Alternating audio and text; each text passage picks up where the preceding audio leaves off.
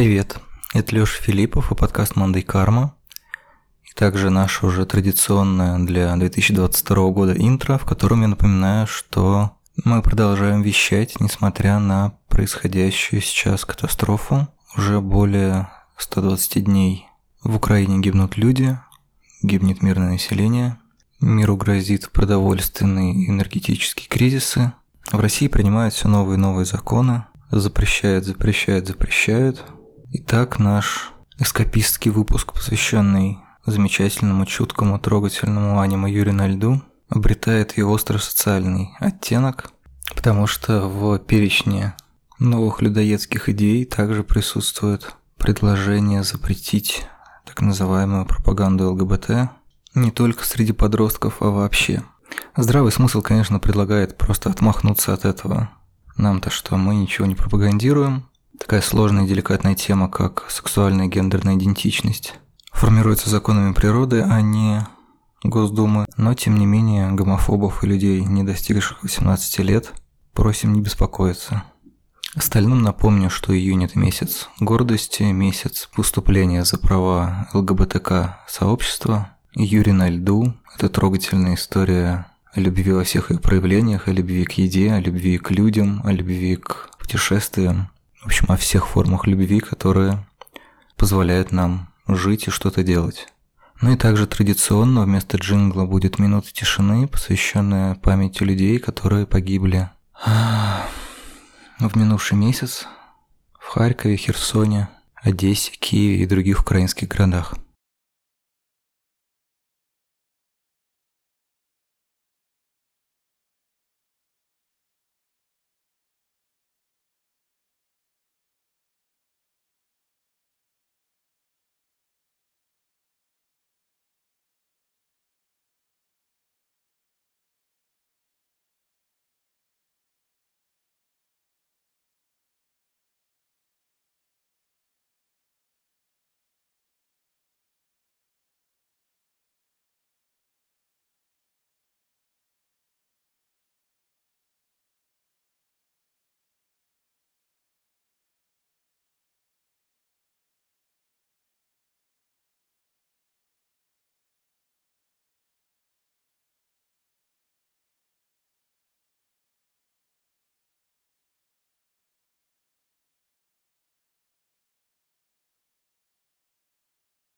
Сегодня мы обсуждаем аниме «Юрий на льду».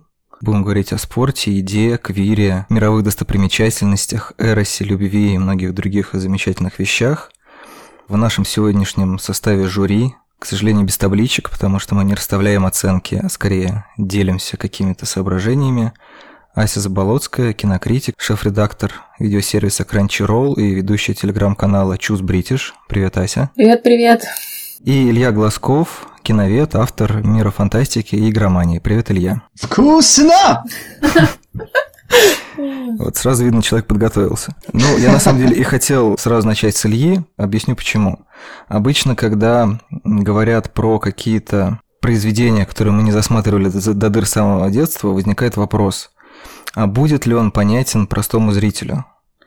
Так как у Ильи самые свежие впечатления, конечно, его нельзя после приставки киновед назвать прям совсем простым зрителем, тем не менее, самые свежие впечатления, самое свежее знакомство.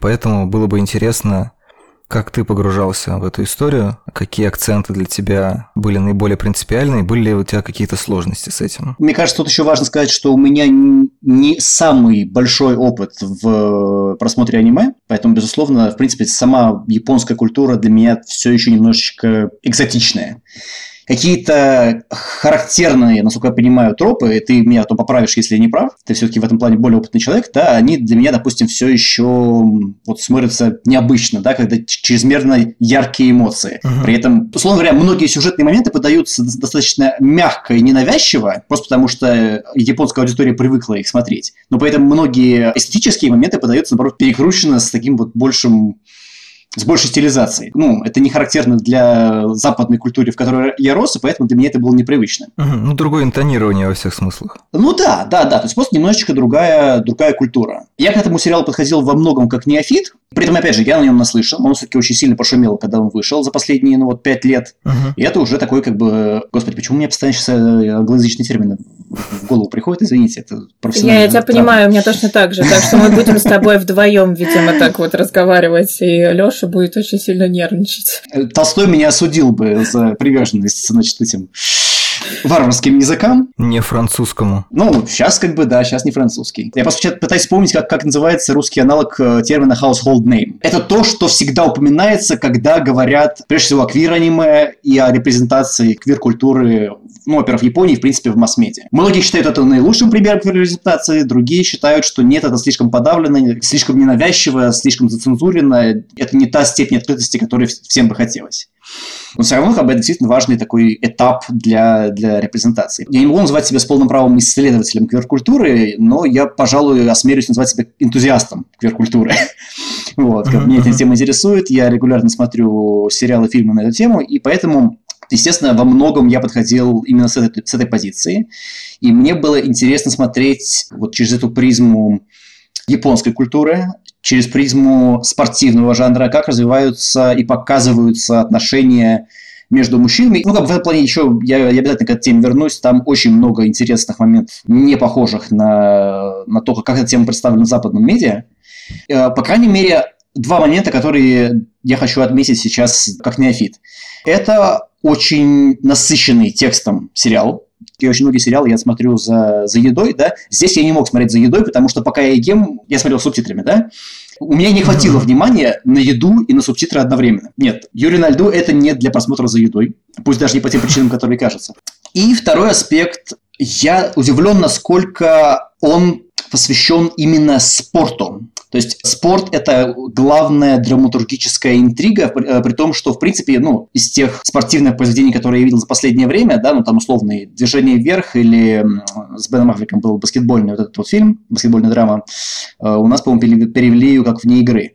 Очень характерно, что ни в движении вверх, ни вне игры спорт не является главной драматургической интригой. Там всегда есть какая-то дополнительная интрига. Там есть э, момент с политическим триллером или с моментом э, алкоголизма героя Бена Аффлека. А здесь все вертится вокруг спорта. И даже романтическая линия, она как будто бы вот немножечко на, на втором плане, или она даже... Я, я потом еще к этому вернусь, но мне было сложно назвать ее романтической. Мне было сложно назвать любовь героев друг к другу романтической, нежели она основывается на чем-то другом. Она сильно связана со спортом. Конечно, да, это был довольно интересный опыт. Да, это, кстати, интересно, что с одной стороны кажется довольно очевидный прием взять и какие-то душевные драмы реализовать при помощи спорта, при помощи поведения на площадке. И в какой-то момент мне даже кажется, что немножко переиспользуется, скажем так, этот прием, когда в рамках одного тура вдруг у всех начинается душевное терзание, и все начинают падать, и спортсмены, которые гениально крутили всевозможные тулупы и так далее, вдруг слишком сильно у них флешбеки пошли. Но, в принципе, надежная связка из эмоций, спорта, еды и декораций, скажем так, то есть место, где все это происходит, какая-то очень э, интересная и точная драматургически подобранная конструкция, может быть, какие-то акценты еще Ася, как главный адепт Юрия, подметит, добавит, что мы должны держать в голове в самом начале, скажем так. Я говорил про то, как спорт является главным драматургическим элементом. Просто все, что они делают на льду, они называют это любовью, и поэтому это все, угу. все вокруг это любовь. Поэтому причина, наверное. Об этом говорят в конце сериала. Я не могу сказать, что это вот это обязательно надо знать в начале. То, что я адепт Юрия на льду, да, это, конечно, ты громко сказал. Ну, из нас троих точно. Да. На самом деле, когда я слушала э, Илью, я старалась не, не расплакаться, потому что все слова были такие приятные, как будто это меня хвалили. Наверное, я настолько как бы близко нахожусь вообще с, Юрием на льду этой истории, героями и так далее уже несколько лет, поэтому для меня это было прямо что-то такое ну, совсем личное. Но насчет того, что там все заложено на, на спорте, у меня, наверное, есть э, ремарка, потому что в первую очередь я увидела конкретно изображение mental health problems. Вот и я по поводу русских и английских слов то же самое как я это именно увидела, то что создатели решили сфокусироваться на ментальных проблемах самого Юри, представлено тревожное mm-hmm. расстройство, также играет огромную роль, э, как и спорт. Мне кажется, вот эти две единицы спортивное состязание и все остальное. И mental health — это прям вообще главные темы, главные идеи, просто символы этого аниме. А можешь чуть поподробнее рассказать? Просто когда Илья говорил про разные акценты, то есть какие-то вещи Юрий дает очень мягко, и поэтому в теории можно, это, мне кажется, скажем так, синдром Евангелиона. То есть некоторые видят в Синзе просто плаксу, кто-то видит в нем, там, не знаю, депрессию и какие-то более да, сложные да. психологические вещи. И, соответственно, люди, которые э, не привыкли переживания расшифровывать чуть сложнее, чем мандраж, могут не до конца понять, какие сцены это иллюстрирует. Мне кажется, что было бы полезно это проговорить, чтобы добавить немножко в копилку вот этих э, визуальных психологических знаний. Теперь надо, короче, создать психологический портрет э, Юрия Кацуки, бедняга.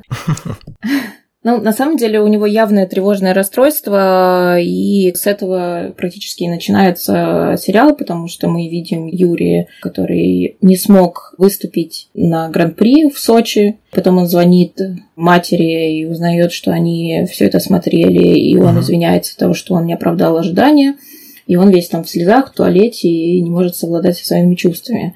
Потом, э, называется, он год доучивается в Детройте, э, сидит в депрессии, набирает вес. Логично, почему набирает вес, потому что он сидит в депрессии. И он как бы все, он как будто опускается, он не оправдал ожидания, он не смог. Вот это вот напряжение, то, что тебя ждут чего-то, оно очень сильно на него давит. Вот это напряжение, которое он создал в голове, это все такие когнитивные ловушки, которые обычно появляются, когда у человека тревожное расстройство. И на самом деле причина вот всего вот этого вот видна именно в его семье, Потому что, например, даже когда он возвращается спустя пять лет, когда он учился Детройте, он спустя пять лет возвращается в свой родной город, мама его даже не обнимает. Нет, ну, близости вот этой семейной. В принципе, у многих э, японских семей такое есть. Касаться друг другу, обнимашки там, просто погладить по голове, поцеловать. У них это не очень принято. В принципе, это дальше больше рассказывается через э, отношение Виктора к Юрию, потому что Виктор прям просто липнет к нему. Он uh-huh. пытается коснуться его. Там первое, что он сделал, это обнял его. В этом и был корень проблемы. Вот эти обнимашки, вот эти все касания, вот это вот физическое внимание помогало Юре во многом поверить в себя и двигаться дальше. Другая сцена, которая прям очень сильно показывает тревожное расстройство Юрия, это в седьмой серии, когда на Гран-при в Китае Юре надо исполнять произвольную программу, и Юрий увидел, насколько все его коллеги, называется, фигуристы остальные, великолепные, профессиональные, замечательно выступают, и в итоге Юрий в голове настолько ушел в себя, что он, естественно, додумал, напридумал, попал опять в эти когнитивные ловушки и решил, что он просто никчемный, он не сможет, у него не получится. Тем более uh-huh. то, что вот еще и Виктор ушел из спорта э, соревновательного, вот он тут непонятно чем занимается, он тренирует меня, а я просто какой-то там так себе фигурист, у меня ничего не выйдет. Виктор это видит, понимает, насколько ну, Юрий просто ушел в себя, и он прям напрягся весь, он весь напряжен, у него все тело напряжено, и там лицо там также рисуется такое достаточно, ну, такое поникшее, там нету яркости в этих глазах, там нету разных э, мелких деталей при рисовке именно лица, э, нежели когда мы видим, когда он просто исполняет какую-нибудь там короткую программу или когда э, просто получает удовольствие от тренировок, там у него, естественно, глаза светятся. Здесь уже нет, эти глаза просто черные, как бы в них нет никакой яркости. Ну, естественно, Виктор это все видит, и он э, его уводит на какую-то стоянку закрытую, чтобы Юрий мог успокоиться, никого не слышать и э, наконец-то прийти в себя. Происходит очень такая хрупкая, очень сложная сцена, потому что Виктор э, понимает, насколько напряжен Юрий, и он делает так, чтобы Юрий разрыдался, чтобы вот это все напряжение ушло. И потом он исполняет, естественно, произвольную программу практически с блеском. И у него получился даже четвертной флип. Очень классная деталь про мать, мне она не бросилась в глаза. Может быть, в силу того, что это довольно часто очень эмоциональная встреча родственников в японской анимации показывается как раз без объятий, либо они есть, но все-таки реже поэтому ощущение домашней атмосферы, но вот этой вот грани, которая на самом деле их разделяет, я, например, не, не отследил. Но еще я подумал, что в спорт, ведь, во-первых, это одиночная история, фигурное катание. И получается, что там человек очень сильно на льду предоставлен самому себе, поэтому вот происходит вот этот вот драматургический прием, что когда ты катаешься, ты о чем то думаешь, да, и в каком-то смысле э, внутренний монолог это тоже такое фигурное катание, когда ты в каком-то замкнутом пространстве предоставлен самому самому себе, и там, не знаю, если не варишься, то катаешься в окружении своих мыслей, стараешься как-то их систематизировать в программу, как-то там красиво увернуться от каких-то страшных дум и автообвинений. И при этом это ведь история про тоже про отсутствие какого-то контакта, соприкосновения с реальностью. То есть со льдом фигурист соприкасается только острием лезвия. Это минимальный контакт с физическим миром, и поэтому фигурное катание здесь, по-моему, супер удачно подходит как, скажем так, иллюстрация, в том числе и психологических переживаний, и вообще все, все этой ментальной истории, которая сопровождает спортсменов во всех видах спорта.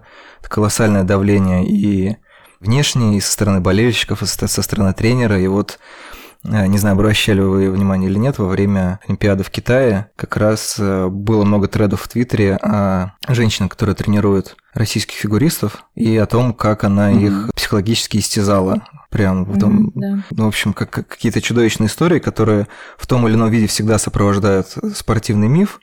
Если человек их преодолел, то это, соответственно, там, не знаю, как в легенде номер 17 показано, что вот тренер э, закалил дух а в случае, если не получилось, то обычно не показывают, потому что, ну, сломался и сломался. Это на самом деле, если сменить оптику с, с точки зрения кубка на точку зрения человека, то это mm-hmm. вот как раз очень большие психологические жернова, и как раз Юрий это хорошо показывает – Особенно, мне кажется, для людей, которые обращают внимание на психологические вещи или на больше соприкасаются со спортом. Можно я сейчас быстренько всклинюсь? Во-первых, хочу поблагодарить Асю за то, что обратила внимание на отсутствие объятий в семье Юрия, потому что для меня это вдруг неожиданно объяснило, ну, опять же, да, вот возвращаясь к, в принципе, кульминационному эпизоду, даже если он происходит в середине второй арки Китая, когда вот Юрий впервые должен выступать отдельно, как бы без поддержки Виктора. В России это Кубок Ростелеком. А, Кубок Ростелеком, простите, да, да. Действительно, сначала Китай, потом Ростелеком, потом Барселона, да. В России, соответственно, да, он мог говорить, что если как бы ты почувствуешь, что, что напряжение слишком сильное, возьми, обними тренера моего. У Юрия происходит срыв, и он просто начинает обнимать всех подряд. Вот просто вот ему, да, ему это да. необходимо. Uh-huh. вот. Я не до конца понял эту сцену, но наконец-то вот сейчас у меня сложились, благодаря тебе сложились э, фрагменты мозаики. Вот. Но мне кажется, еще один важный момент. Ну, не обязательно это именно фактор ментального расстройства, но это определенно огромный фактор напряжения и в сюжете, и для самого главного героя. Это фактор возраста. Это, в принципе, вот все то, что преследует так или иначе всех главных героев, и на этом делается постоянный акцент, что когда представляют героев, мы знаем их имя, мы знаем их страну, и мы знаем, сколько им лет. И мы можем на основании этого сравнить, у кого карьера только начинается. На протяжении всей истории мы считаем, что для главного героя это последний шанс проявить себя. Ему, если я правильно помню, 23 года на момент действия как бы, сезона, а Виктору 27. Ага. Вот. В сюжете есть поколение таких уже более старших фигуристов. Есть Юрий, который потихонечку проваливается в это старшее поколение, и если он не достигнет уровня Виктора, то он, по сути, уже не достигнет никакого уровня. Он выпадет из этого спорта до конца. Вот. И есть, соответственно, вот молодое наглое поколение, воплощенное в Юрии П интересное разделение решили сделать на Википедии, поскольку у них нет разделения, да, Юрий и Юрий, они решили разделять их как Юрий К и Юрий П. Соответственно, вот у нас есть Юрий П. Который 15-летний, но при этом он не пока... Меня очень удивило в том, что визуальная стилизация образов героев возраст довольно расплывчатый. У меня нет ощущения, что Виктор или вот его сверстник Крис из, э, господи, из Швейцарии, я правильно помню? Но он не совсем его сверстник, он на пару лет моложе. Да, да, действительно, там, там я помню, что он видел его еще моложе. Но в любом случае, он, да. он, он относится к старшему поколению, ну, как бы кажется старшим поколением. Они с ним более на одном уровне, нежели, допустим, Крис с, с Юрием. В любом случае, да, фактор возраста постоянно является огромным напоминанием, огромным тревожным фактором, и, в общем-то, он характерен не только для спорта. Он как бы это, это та же мысль могла как бы я я довольно не сейчас господи извините все вот. окей, не спеши. Говоря о тревожности, да, вот сейчас она иллюстрация прямая, да. Вот. Фактор... Тебя обнять? Давай мы тебя обнимем. Цифровые обнимашки, да. Я очень люблю обниматься. Да, я Цифровые обнимашки. Да. допустим, для меня тема возраста... Кстати, вот так получилось, что мы почему-то с тобой, Леш, мы к ней возвращались и в прошлом нашем с тобой сотрудничестве, когда мы разговаривали про Зеленого рыцаря, потому что эта вот тема там тоже, она очень сильно выражена. Это как вот история Да, про да. мальчика, который понимает, что у него заканчивается время. И здесь то же самое. Это история про мальчика, который вот понимает, что если он сейчас не, не проявит себя, то он больше не успеет проявить себя никогда в жизни. И это действительно раскусил меня. мотив для меня, как для человека, стоящего на пороге 30 лет, он для меня довольно такой кусачий, болезненный. Ну, как бы он во мне отозвался довольно сильно. Извините, что я немножко, наверное, забегаю вперед. Возможно, мы квир-тематику еще обсудим чуть позднее, но по моему опыту, как бы и восприятия медиа, и общения со своими знакомыми квирами, вопрос возраста крайне болезненный, крайне критический. Есть ощущение, что вот после 30 лет ты как потенциальный, перспективный, красивый партнер, ты заканчиваешься. После 40 уже наступает смерть. В этом плане можно вспомнить э, сериал от HBO «Поиски», «Looking», вот, где, в принципе, это важная сюжетная линия, когда главный герой вот на пороге 40 лет, и он свыкается с мыслью о том, что вот для него все его присутствие, вся его гей-жизнь, она заканчивается. И что ему теперь с Мгм. этим делать?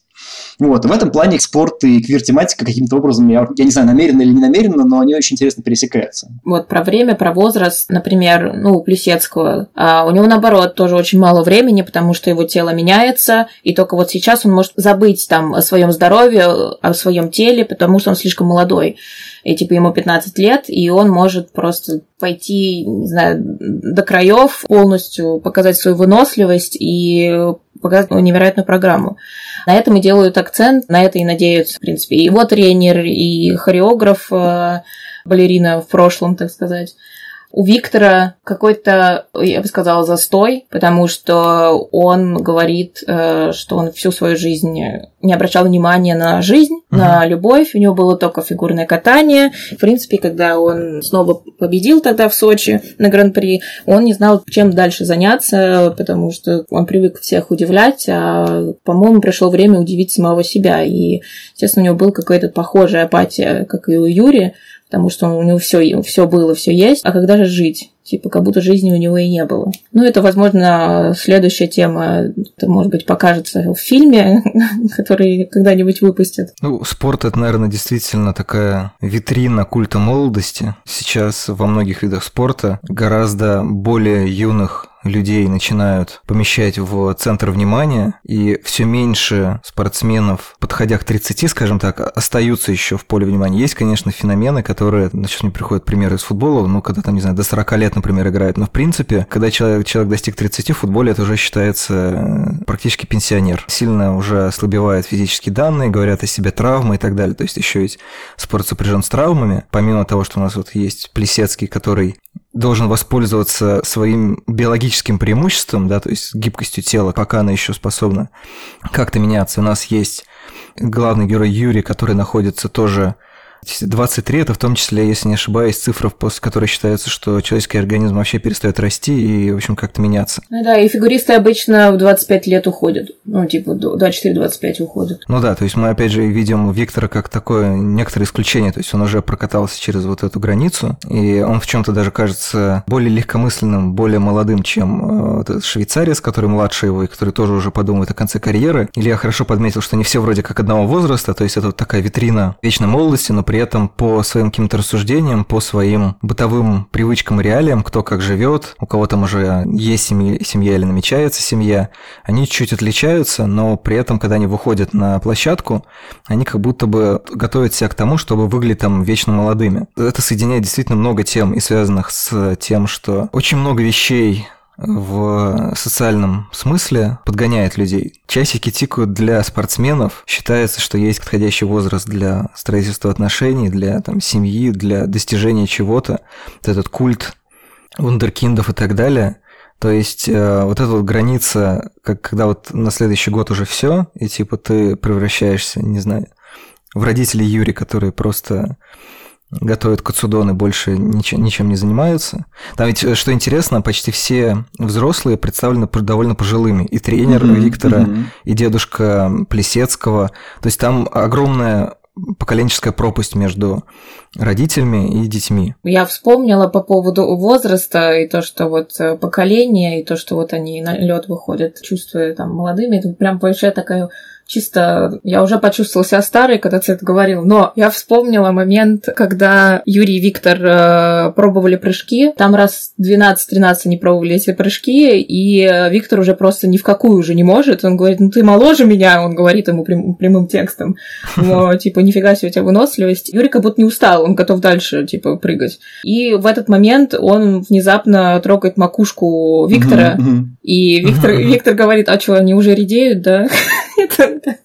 И потом, естественно, Юре пришлось очень долго извиняться на коленях. Да, очень трогательный вот. момент.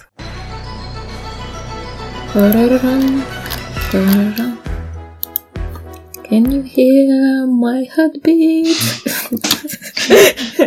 Вторая серия четырехсерийной арки, да.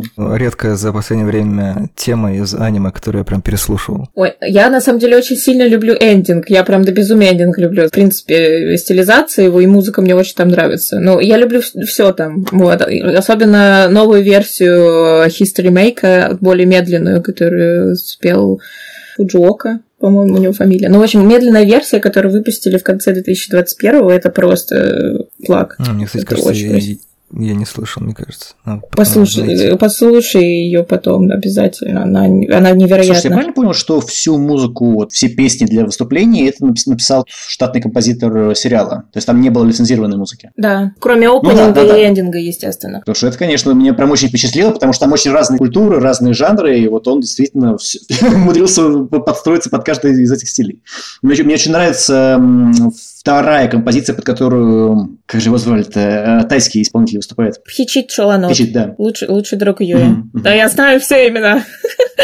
Ну, мне, мне, мне кажется, мне нужно просто открыть Википедию и подсмотреть туда. Ну, кстати, мне еще очень нравится, я потерял в итоге мостик, который был в конце прошлой арки, поэтому просто сделаем вид, что так и надо. Э, мне очень нравится в двух моментах, когда делается визуализация как раз у друга Юрия и у второго российского э, фигуриста, когда вот он представляет... Второго российского фигуриста, это который Георгий Попович? Который с да, мейкапом да. таким на, на все лицо, да. Да, да, который как будто слушает постоянно Evanescence, да, такой Амар. Просто, да. Вообще так. Или ну, пересмотрел ну, Джорджа.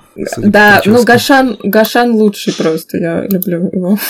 Так, меня, честно говоря, удивило, почему вот этот прием с э, вставными нарративами, с изображением темы не использовали чаще, потому что мне кажется, что это супер разноображивало спортивную программу. А если я правильно понимаю, это отчасти потому, что, ну, на самом деле того, что я читал про этот э, сериал, я не знаю, насколько, как бы, то есть я, я не обращался к первоисточникам, но, насколько я понимаю, изначально сценарий был в два раза больше. Там действительно было продумано гораздо больше персонажей, особенно второстепенных персонажей, гораздо больше сюжетных веток, но из-за того, что как бы им урезали хронометраж, то им пришлось все это ужимать вот примерно в два раза. А, то есть вообще там, в принципе, 24 серии могло быть. Ну, при желании, да. Второй сезон там мог бы, вот, но у нас есть только анонс фильма, и то непонятно, что будет дальше с фильмом. У нас есть один тизер молодого Виктора на Олимпиаде во Франции, и все. Почему-то в, на стадионе летает гул. Миллион новых проектов мапа, которые они планируют быстренько сделать да. за завтра. Ну да, надо выпустить лучше аниме про водное поло, нежели закончить фильм по Юрию на льду. Ну, давайте перейдем тогда к, к Виру. Илья так э, активно его анонсировал, поэтому да, давай поговорим об этом. Что по репрезентации, скажем так? Ну, смотри, как я уже сказал, на этот счет нет единого мнения на тему того, что, да, есть... То есть мы точно знаем, что такое плохая репрезентация, да, это когда Дисней анонсирует каждый год очередного... Мы, мы сделали первого гей-персонажа в своих фильмах, а потом оказывается, что это на один кадр кто-то кого-то приобнял. Вот, это та планка, выше которой очень легко подняться. Но все-таки японская культура, и вообще, ну, насколько я ее представляю, опять же, если я не прав, поправьте меня, но японская и китайская культура, они очень... Там есть определенные, не хочу сказать дискриминационные, хотя, в принципе, если говорят по гамбургскому счету, они дискриминационные. Правила на тем того, что можно показывать в мейнстримных медиа. В Китае так прям чисто дискриминационное, и с uh-huh. последнего года они буквально запретили любое изображение немаскулинных мужчин на своем телевидении. Просто потому что они поняли, что значительная часть э, аудитории неожиданно вдруг э, начала фанатеть по Иою, вот, и это быстро перегнуло интерес э, к любой возможной государственной пропаганде. Поэтому просто они взяли и повернули рубильник. Угроза любви к партии. Ну да. Мне, кстати, очень, очень интересна китайская цензура в отношении аниме, когда они любят пририсовывать героиням, которые слишком откровенно одеты, платье. Периодически появляются кадры, как они переодевают персонажей аниме. Ну, про это неизвестно. Я просто хотел, хотел привести пример, когда, ну вот, до того, как вот был введен этот запрет, в частности, у них был очень популярный сериал историческая фэнтези-драма э, «Неукротимый» про очень теплую, близкую дружбу между двумя, значит, вот воинами. И штука в том, что в романе, по которому основан э, этот сериал, на котором основан этот сериал, там как раз-таки все было довольно откровенно недвусмысленно показано, что да, это серьезная, понятная романтическая любовь. Но они заменили, вынуждены были заменить это в сериале на... Они как бы друзья. Они любят друг другу, друг другу прикасаться, они готовы друг за друга жизнь отдать, но они друзья. И это другой полюс, когда отношения настолько неочевидно показаны, опять же, просто в силу вынужденных цензурных ограничений, поэтому все все понимают, безусловно, вот, но при этом нельзя об этом говорить в открытую. И опять же, возвращаясь к производству Юрия на льду, я понимаю, что в Японии отчасти похожая была проблема в том, что если бы роман между Юрием и Виктором, да, в общем-то, между, там, я сейчас к этому еще вернусь, что там э, гетероперсонажей, мне кажется, в этом сериале не существует. Вот, э, что если бы этот роман, он был более выраженным, более откровенным, и если бы, когда они целовались, не было руки, заслоняющих губы, да, то этому сериалу его пришлось бы выпускать в более поздний э, временной слот, соответственно, с меньшей аудиторией. Ну, а поскольку все-таки, они заинтересованы в том, чтобы сделать популярную спортивную драму, прежде всего, то, естественно, как бы нужно было делать определенные купюры, нужно было как-то исхитряться мимо этого. И Юрий на льду, да, мне кажется, он вот немножко между двумя этими полюсами такой довольно интересной нейтральной зоне, когда те, кто хотят отрицать, что между двумя героями есть какая-то вот именно чисто романтическая сексуальная симпатия, они могут это делать, они будут врать себе, но они будут это делать. А, соответственно, квир-сообщество, оно будет откликаться на то, что действительно вот есть не просто два героя, которые вот вроде бы друг друге заинтересованы, а есть uh-huh. целый, целый квир-мир. Вот мне кажется, что им каким-то образом, я опять же не уверен, насколько это было намеренно или не намеренно, было ли в этом какое-то вот именно осмысленное, извините за ужасное слово, квир-повесточка, но практически, когда я смотрел, я мог поверить, что, что в принципе, как все герои так или иначе друг друга любят. У Юрия определенно очень нежное чувство к Пхичиту. У Криса определенно нежное чувство к Виктору. В принципе, изначально, когда я еще не, не знал дальнейшее развитие сюжета, я думал, что будет выстроен э, такой драматический любовный треугольник между Юрием К, Юрием П и Виктором. Вот, но впоследствии mm-hmm. от этого ушли. Но поэтому у Плесецкого есть как бы свой э, замечательный, брутальный казах, с которым он уезжает на мотоцикле от девочек-фанатов. Плесецкого уже только 15. Но, э, э, а тут я возвращаюсь к более ранней мысли на тему того, что они нарисованы так, что, в принципе, там очень сложно понять, где начинается возраст концента, потому что они, в общем-то, все уже как бы эту, эту, грань перешли. Но тут, как бы, опять же, я не знаю, насколько это характерно для после культуры, мне кажется, вот, что там все, даже мальчики, даже подростки, они так или иначе показаны уже такими, ну, более мужественными, чем, чем, чем... То есть, то есть... Ну, спортсменам приходится ну, да. раньше времени взрослеть, да. Да, возвращаясь к тому, что действительно там заявлен определенный квир-мир, там нету женских персонажей. Они есть, но они настолько на периферии, что их как бы нет. Мы знаем, что вот этой паре итальянцев, брат и сестра, Мишель и Сара, с э, тоже довольно специфическими у них отношениями, но, но не важно. То есть мы знаем, что параллельно с Мишелем выступает его сестра, и они упоминают упоминают, что там где-то есть, значит, тут э, соревнования между женщинами. Но мы этого не видим. Это не присутствует uh-huh. в сериале вообще никак, ни в какой, ни в какой форме. Она просто появляется как часть его характеристики. Это как его мотиватор, как Тут у каждого персонажа есть своя как бы фишка. Вот она часть его фишки. Вот он очень сильно любит свою сестру. Возможно, в хорошем смысле, возможно, нет. Вот. Все остальные женщины, они тоже на таких довольно вспомогательных ролях. Мы знаем, что вот у Юрия есть семья, у него есть его подруга, которая вот работает на, на катке. Я не совсем понял, как именно с ней связаны вот эти вот тройняшки. Это ее дети. Это ее дети. Ее дети, да? Хорошо. Ну, потому что я не был время. Дети, ну, сестры, да. да. А отец это вот, который э, постоянно придирается к Юрию, вот этот чувак, э, Нищегори, который... Угу, угу. Ну, я думал, он владелец как бы катка. Нет, он просто там работает. А, Но окей. он муж этой ну, героини. Угу угу. это его дети тоже. Вот, вот, хорошо, да. И эти героини, они, они остаются у телевизора, они иногда выходят на трибуну поболеть, когда это близко, но в целом они не участвуют в сюжете от слова совсем. Вот, это действительно абсолютно такой вроде бы мужской мир, но при этом очень важно, что практически все персонажи, так или иначе, в разные моменты сюжета становятся андрогинными, они принимают андрогинный образ. В этом плане мне было очень забавно посмотреть, как э, во время финального исполнения Плесецкого он так э, как бы завязал косичку, волосы в косичку, в хвостик, был показан буквально вот один ракурс в профиль, где он просто полная копия вот с своей э, тренершей балерины. Ну, то есть это просто вот, вот, буквально он принял ее образ, чтобы исполнить свою программу. И то же самое мы видим с Виктором, когда он в флешбеках танцует с длинными волосами. И точно так же Юрий появляется, как бы первое его появление в, с пузиком в депрессии, у него такой мужской образ. А когда он выступает, он уже зачесывает волосы назад, двигается более гибко, и у него более феминная фигура, и, в принципе, он на это делает ставку. Первое его прозрение, что да, я, я, я в этой хореографии я играю не мужскую роль, а женскую. И действительно, каждый из них так или иначе через это проходит. Почему это, с одной стороны, очень хорошо для, для репрезентации, с другой стороны, довольно, опять же, в подвижном состоянии все поддерживает. В большинстве случаев для хорошей репрезентации нужно присутствие, извините, сейчас вы не видите, но у меня очень большие кавычки сейчас пальцами показываю. Mm-hmm. Вот. Нужно присутствие нормального мира. Нужно присутствие нормальной вот такой гетеронормативной моногамной реальности. А естественно, и здесь ее нет. Это не реальный мир, в котором есть реальная политика, реальная гомофобия, реальные какие-то интриги, да, вот условно там то, что можно увидеть в движении вверх. Это такая немножечко фантастическая реальность, фантастический параллельный мир сказочный, в котором можно вести себя как угодно, представать в каких угодно образах, любить всех подряд во всех возможных формах, опять же, в, в, в разрешенных японской цензурой. То есть это такой, э, такая немножко сказочная репрезентация, что, опять же, делает ее очень интересной, насыщенной, э, дает очень много разных типажей. Да, у нас есть такой маленький злобный квир э, с Юрием П, у нас есть тревожный квир с Юрием К, у нас есть сомневающийся, как бы такой уже идол, достигший своего пика э, в роли Виктора, у нас есть человек, который хочет заявить себя всему миру, это Хичи... Господи, я тебе запомню его имя, да? Тайский? Ты Тайский, да, да, да. Про Челонота, да, Пхичит Челонот. Пхичит. Пхичит, Пхичит, я запомню его имя, обязательно. Извините.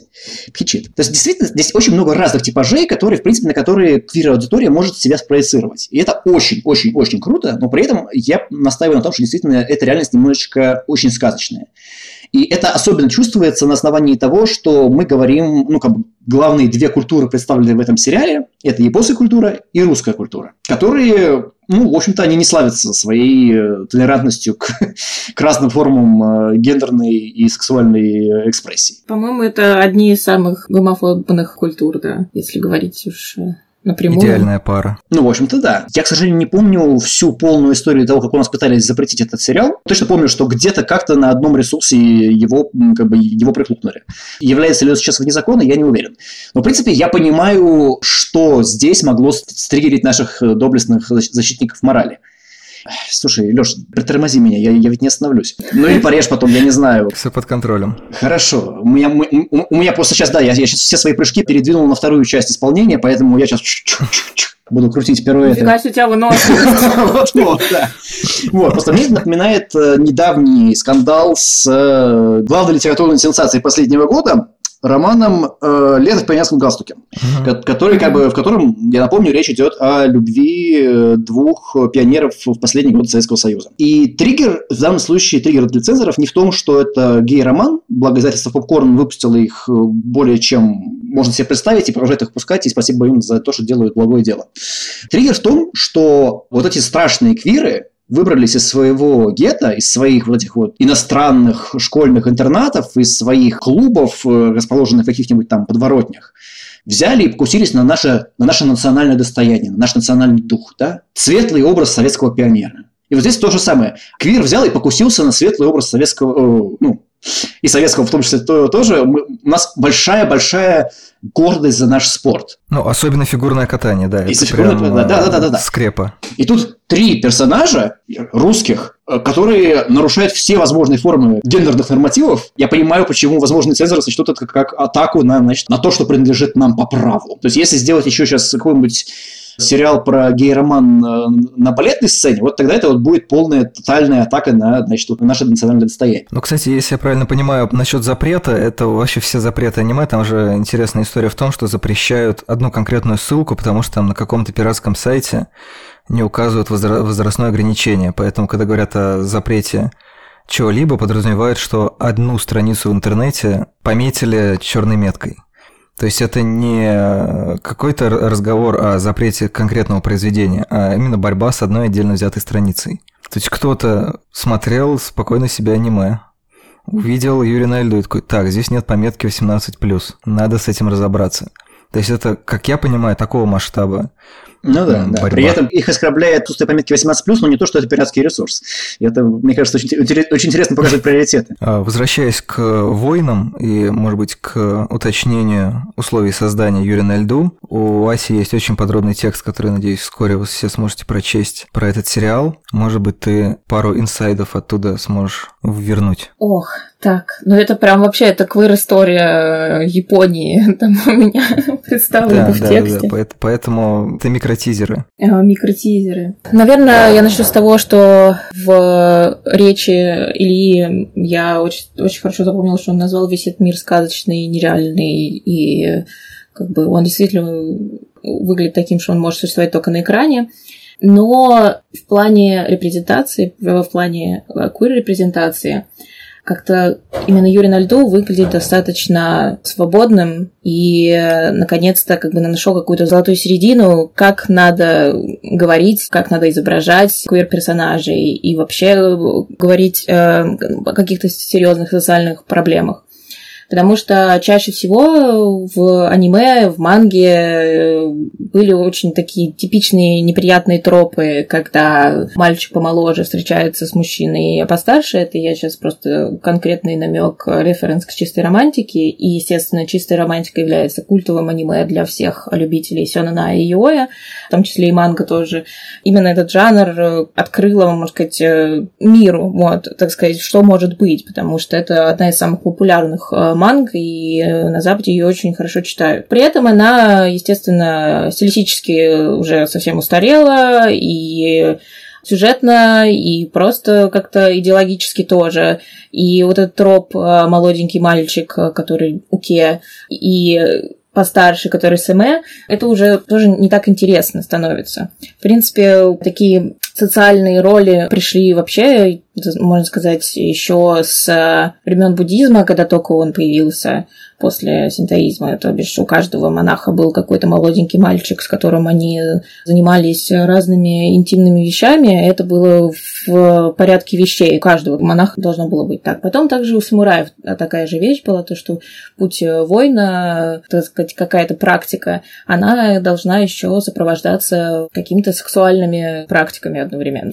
Такого достаточно взрослого самурая тоже должен был быть э, помоложе которым они э, по-разному развлекались.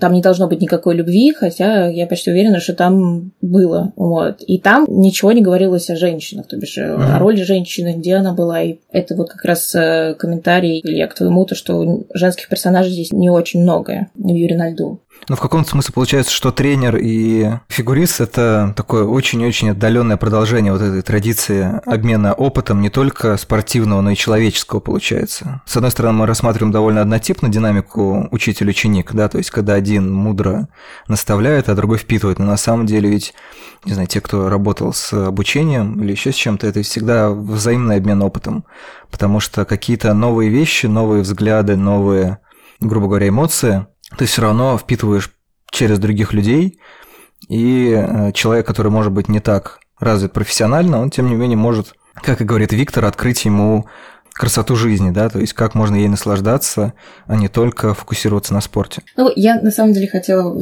просто снова вернуться к вербализации в Юрий на льду и то, как здесь меняется все равно эта социальная иерархия. Здесь нет вот этих типичных тропов у КСМЭ. Здесь просто есть персонажи, у которых есть чувства друг к другу, они друг друга любят, и не надо это никаким лейблом обозначать. И не надо говорить это напрямую, потому что и так все понятно, и так все видно. И э, вот эта вот гиперболизация вот queer отношений, которая была раньше, например, в манге, аниме, которая четко есть какая-то определенная роль у каждого героя. Тут ее нету, тут просто есть как данные, что существует, что люди одного пола могут любить друг друга. Не знаю, вот у меня какое-то немножко ощущение, что я хочу с тобой немножечко поспорить в этом отношении. Опять же, может быть, просто потому что мне не хватает контекста именно в японской культуре и в аниме. Особенно в первых эпизодах Юрия на льду меня немножечко даже вот покоробило то, что там заявлена как раз-таки очень классическая иерархия, которую ты описала что у нас есть блестящий, гениальный учитель и неказистый ученик которого этот учитель, ну, в общем-то, ну, я не могу назвать это прям абьюзивными отношениями, но у Виктора точно нет каких-то он не очень считается чужими границами. Он буквально довольно нагло их нарушает. А почему он их нарушает? Ты имеешь в виду, что он сразу же трогает его за щечку и гладит по руке и просто практически пристает к Юрию? Он практически к нему, к нему пристает, он его провоцирует, он да. появляется перед ним нагишом да. всегда. Ну, да. на, на, на этапе знакомства. Более того, когда в Японию приезжает Юрий П., по сути дела, он стравливает их. Он в какой-то степени манипулирует эмоциями их обоих и говорит, что вот, мол, кто из вас победит, вот с тем я и останусь. И поначалу действительно Юрий К., он принимает такую, неправильно будет говорить пассивную роль, но в данном случае он пассивный именно в отношениях. Он подчиняется воле своего идола. Но потом постепенно по ходу сюжета, и это было очень интересно наблюдать, когда в какой-то момент мы понимаем, что, ух ты, блин, а он начинает давать ему отпор. Он начинает как бы самостоятельно менять свою программу, он начинает самостоятельно принимать за себя какие-то решения, не советуясь с Виктором, никак на него не опираясь, и, в общем-то, так или иначе давая ему отпор. И в конечном счете сюжет они заканчивают на более-менее равных позициях. В принципе, финальное решение на тему того, как сложится их судьба, да, кто из них останется спортом, кто из них останется тренером, мне очень понравилось, что они сделали на этом акцент, что мы, каждый сам за себя, примем решение. Мы не будем решать как бы судьбу друг друга. И это вот прям очень классная сюжетная арка на протяжении всего сезона. Во всем виноват Юрий, я считаю, потому что если бы Юрий не напился на банкете, не танцевал на, на, на шесте и не терся бедрами об Виктора, и потом пьяный не сказал, типа, давай ты будешь моим тренером, то ничего не случилось. И если бы он не станцевал программу Виктора, когда чувствовал себя вообще в дикой депрессии, решил вспомнить, почему он любит фигурное катание, вот, и, слава богу, вот эти вот э, троняшки отсняли и выложили на YouTube условный, то ничего бы, мы бы, у нас не было бы Юрия на льду, у нас не было бы этих прекрасных 12 серий. Вот это вот фем фаталь, который играет Юрий, она так и есть. И Виктор почему к нему лез так близко? Потому что он помнит, что было на банкете, и он знает, что Юрий, в принципе, не против э, близости и вот этого какого-то физического контакта. И, естественно, он пытался его провоцировать, чтобы показать искру, вот это вот огонь, который живет в Юре. Благодаря этому получилась короткая программа. Вот. Еще хочу напомнить, что Юрий купил два кольца и повел в церковь mm-hmm. Виктора. Но это уже ближе, ближе к финалу все-таки, да, когда, когда он сам да, не инициативу. Да, да, нет, ну просто если бы Юрий помнил, что было на банкете, я думаю, это была бы совершенно другая история. И мне кажется, это показательным, что про банкет мы узнаем только, ну, вот уже, по сути, в самом начале третьей арки. Это фактор, который появляется немножечко в конце, и действительно, он, наверное, перекладывает часть ответственности на, на Юрия, Хотя, опять же, что люди творят в состоянии алкогольного опьянения, в общем-то, ну, как бы они снимают с себя ответственность. Виктор любит снимать нижнее белье, когда он пьяный, потому что когда он напился в Китае, это тоже было забавно. Да, да. Вот, просто изначально, когда, ну, да, я смотрел без контекста, я не знал, куда идет сюжет, я не знал, что там за кадром существует фактор банкета. Что изначальный фактор в том, что Юрий потрясающе станцевал программу Виктора, Виктор этим вдохновился и понял, что можно двигаться куда-то дальше. Нам изначально кажется, что просто этот вот талантливый новичок как-то заинтересовал опытного мастера. Вот. То есть мы даже не знаем, что там, что Юрий открыт к этому физическому контакту, и более того, нам открыто показывают, что этот контакт ему дискомфортен. Его пугает, раздражает то, как нагло Виктор вклинивается в его личное пространство. И и спрашивает его, а, а у тебя есть девушка, а у тебя есть партнер? А может быть, не лучше тебя поцеловать? Вот, то есть, как бы это, ну, как бы это... Давай спать вместе. Да, да, да, да, да. Вот что это такое? То есть, как бы для меня, для неподготовленного человека, и, как я думаю, для зрителей, которые смотрели это в первый раз, это действительно... А потом на льду он такой к нему подкатывает и говорит, и только я знаю твой истинный Эрос. И там они почти, у них почти поцелуй, так сказать, да. Еще и рисовка меняется, там mm-hmm. просто стиль э, анимации другой абсолютно. Ох уж мапа. Я все-таки буду стоять на своей версии, что мне кажется, что оно начинается вот как, как с таких вот героиных тропов о э, сильной властной иерархии, но потом действительно они довольно интересно э, эту, эту тему обходят и выводят Юрия на более независимую самостоятельную позицию. Ну, так это драматургически сделано именно вот, чтобы отвлечь зрителей, то бишь они смотрели и понимали, окей, ну, предсказуемо вот так все пойдет, вот так это идет, вот такие вот отношения. И потом, естественно, меняется вообще полностью восприятие, когда все просто переворачивается, особенно после того, когда мы узнаем, что вообще-то был банкет, и там происходило вот это. Как бы после того, как зрители смотрели и думали, вот мы знаем, куда все это идет, и после, так сказать, десятой серии они уже не знают, куда это идет, потому что тут совершенно все другое. Ну, получается, меняется как обкатанная программа в исполнении другого фигуриста, что он меняет там какие-то фигуры, акценты, заменяет аксель на тулуп или еще что-то, и таким образом подчиняет программу себе, как происходило у двух Юри. А можно вопрос к вам, как более прошаренным в аниме товарищам? Я удивлен, что настолько важные сюжетные моменты из э, демонстрации материала на банкете, из пресс-конференции, в которой Ю, Юрий заявляет, что его темой катания будет любовь. Формально в этот момент признается в любви, значит, к своему тренеру. Это сделано на титрах. То есть буквально это такие mid-credit scene, которые сейчас вот Marvel пускает, но они пускают как тизеры, а там они засовывают в это ключевые сюжетные повороты. Э, скажите мне, насколько это характерно вообще для аниме, насколько часто встречается, когда сюжет загоняют в титровые сцены? Ну, у меня ощущение, что иногда таким образом пытаются подчеркнуть как раз важность сцен. То есть, если что-то происходит и совмещается с титрами, может быть, не знаю, Ася, может, меня поправит, в силу значимости эндинга, то есть как будто бы особое отношение к открывающей и закрывающей композиции, и это не совсем то, что, видимо, среди фанатов аниме принято проматывать. Поэтому если сюжетная часть выстраивается в музыкальную композицию, то это как раз-таки не какой-то бонусный контент, это как раз-таки один из самых важных контентов серии. И это сцена, которую обязательно нужно подчеркнуть, чтобы совместить эффект от финальной композиции, которая добивает эмоционально то, что мы увидели в эпизоде, а тут еще происходит э, некоторый дополнительный сюжетный кусок. Во всяком случае, в, сейчас не вспомню название сериалов, но в нескольких я обращал внимание, что именно самый драматический момент, который влияет на развитие сюжета, помещают, как бы заменяют видеоряд эндинга, но оставляют музыку. Ой, я вспомнил в «Атаке Титана» в четвертом сезоне, когда Юканда, вот этот первый эндинг четвертого сезона, там Жан появляется в Марли и в шляпе, и музыка начинает играть, и он с газеты еще. Вот это прям драматизм был, потому что uh-huh. похож на Жана, а вдруг это не Жан? Как может быть Жан тут находиться в Марли? Типа, what the fuck?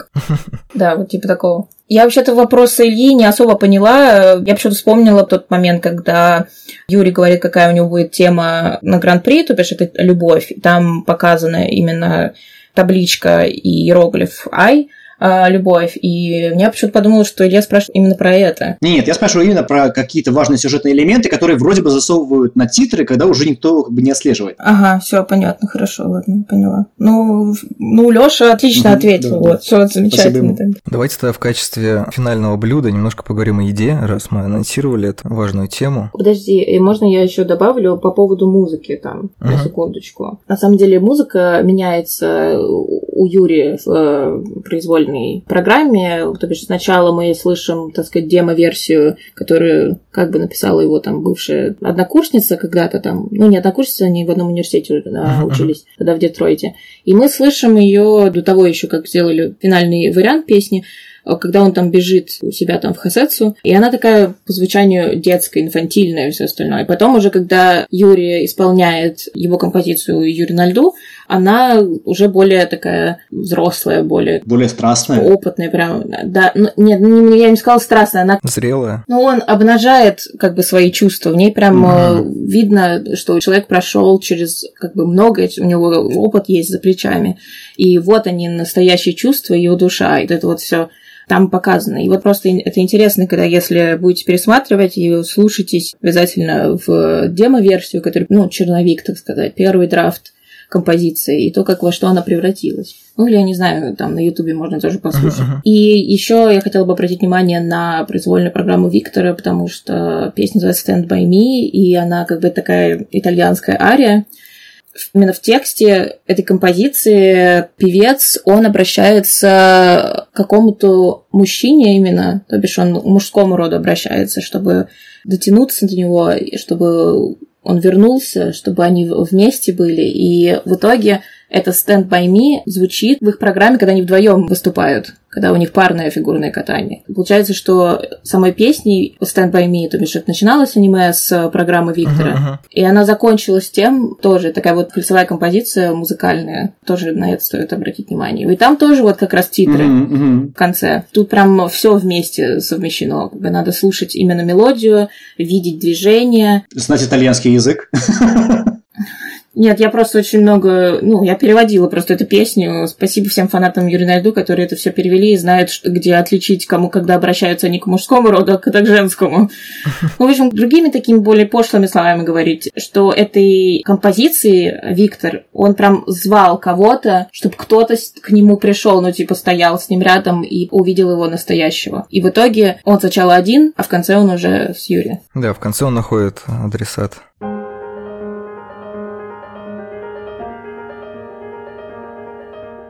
Ну и ударный финал. Ударный финал булочками. Как танец булочек Чаплина. Но на самом деле я подумал, что идеологическая претензия к сериалу может быть в том, что там же Кацудон был засунут в пирожок. И... А, так вот почему запретили на каком-то сайте аниме.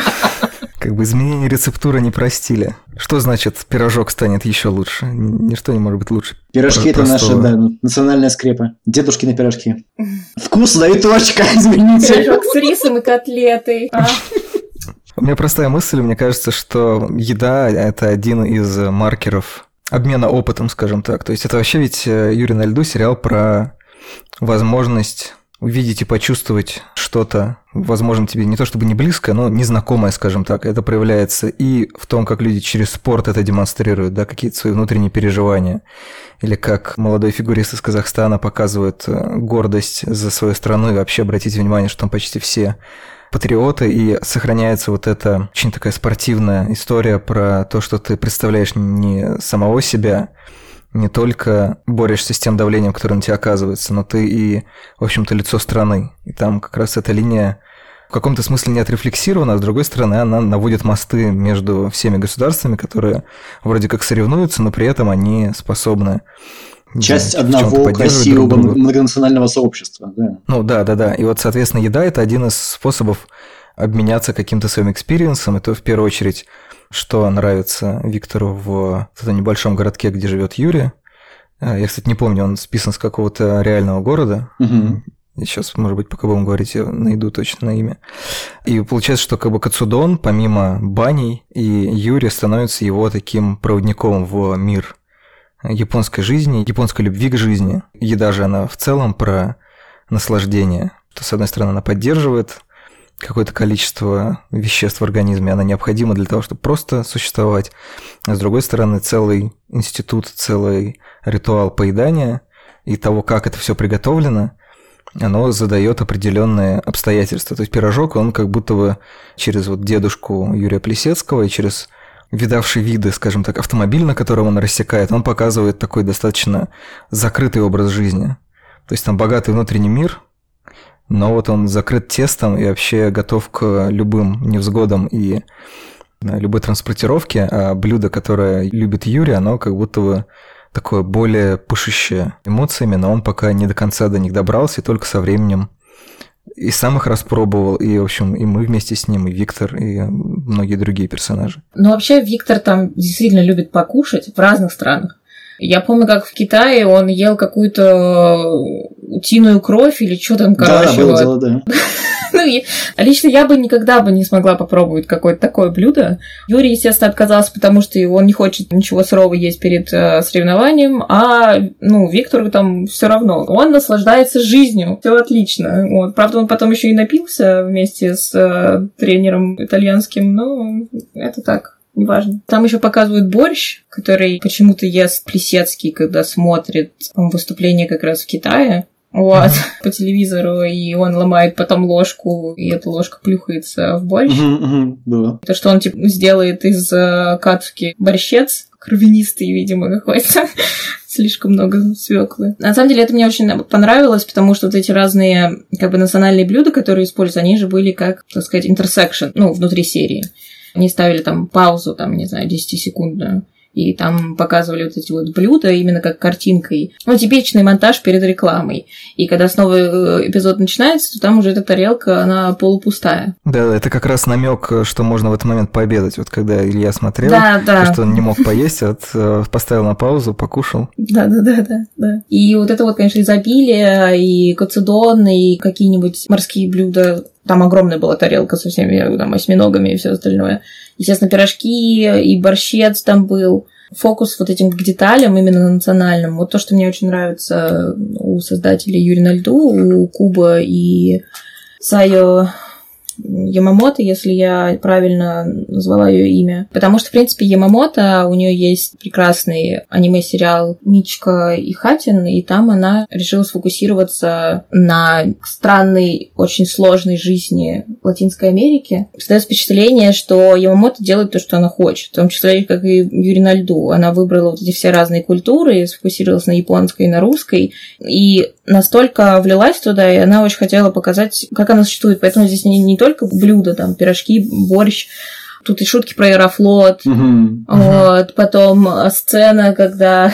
Наверное, это просто мое восприятие, но сцена, когда Виктор прощается с Яковом, говорит там «до свидания» чисто по-русски, озвучит Виктор Джунич Суаба, если что, великолепный эссею. И он говорит «до свидания», это, не знаю, какая-то ирония судьбы, там, метель, короче, очень напоминает вообще какие-то советские фильмы. Типа «до свидания» и целует э, Якова в щечку. Это очень забавно.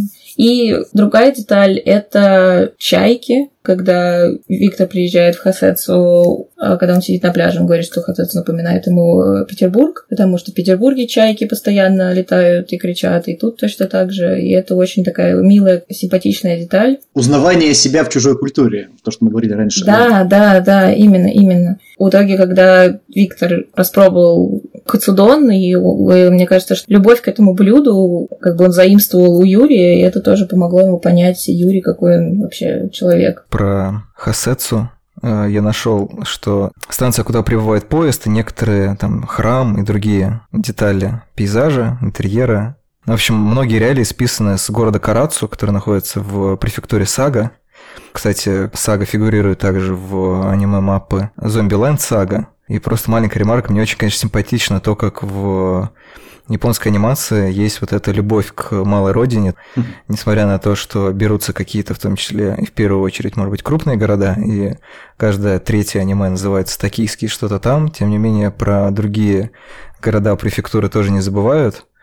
И вот это вот э, стремление к какому-то разнообразию и, скажем так, маленькому домашнему патриотизму вызывает определенную симпатию. Можно я еще одну мысль быстро брошу? Возможно, она уже устарела, но в дополнение к более раннему комментарию Аси на тему того, что, ну, во-первых, и Юрий П. угрожает сделать из Юрия К. борщ, и, во-вторых, он постоянно называет его свининой. Прям даже не хрюшкой, а вот именно... То есть, вот, это вот, эй, это меня удивило... Кацудон, да, он его зовет его Кацудоном. А, то есть, то есть прям, прям, прям, прям по-японски именно блюдом и называют, да? Кацудон, Потому да. что в, в, в Да, английских да. Субтитрах это именно там порки, пиги в, этом плане. Мне кажется довольно интересным, что при том, что для Виктора еда, э, ну, как бы способ жить, способ радоваться жизни, способ как бы открывать для себя что-то новое, для Юрия это постоянно фактор угрозы, потому что он очень быстро набирает вес, его оскорбляют э, названиями еды, и что он боится, значит, есть какую-то еду, потому что это может повлиять на его исполнение. Тоже интересная характеристика и деталь для, для контраста вот двух этих героев. Мне кажется, да- довольно классная деталь. А еще Юрий не умеет пить. Это точно. Да, ну, да. просто никогда вообще не пить. Хотя нет, пиво-то он пил, ему нормально вроде было. Вот, ну вот шампанское не идет явно. Не, ну там, там ему не, не идет не шампанское, ему не идет одиночество. Потому что там как бы там, там показано, что, может быть, с одной рюмочки ему так не развезло, а у него там просто целая батарея на столе стоит. Я все еще не понимаю, как на банкете оказался шест. Возможно, кто-то просто принес с собой. Это ведь в Сочи было? Да, Ну, это в Сочи нашли. было.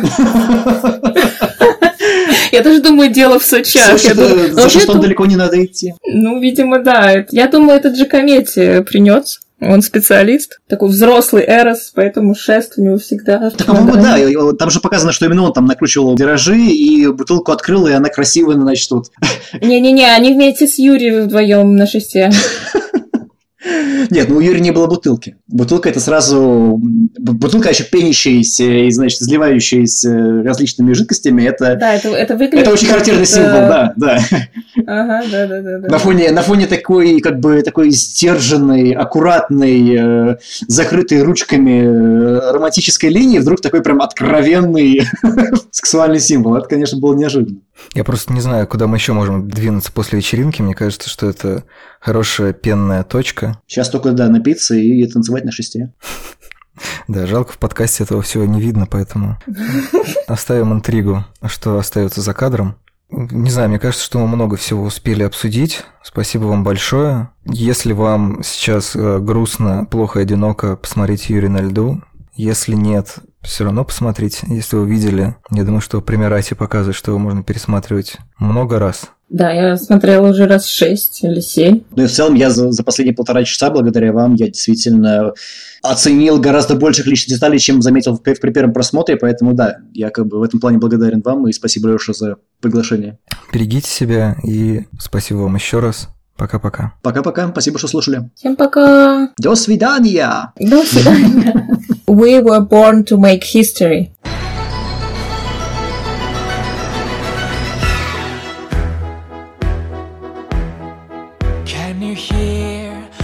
Heartbeat? Tired of feeling never enough.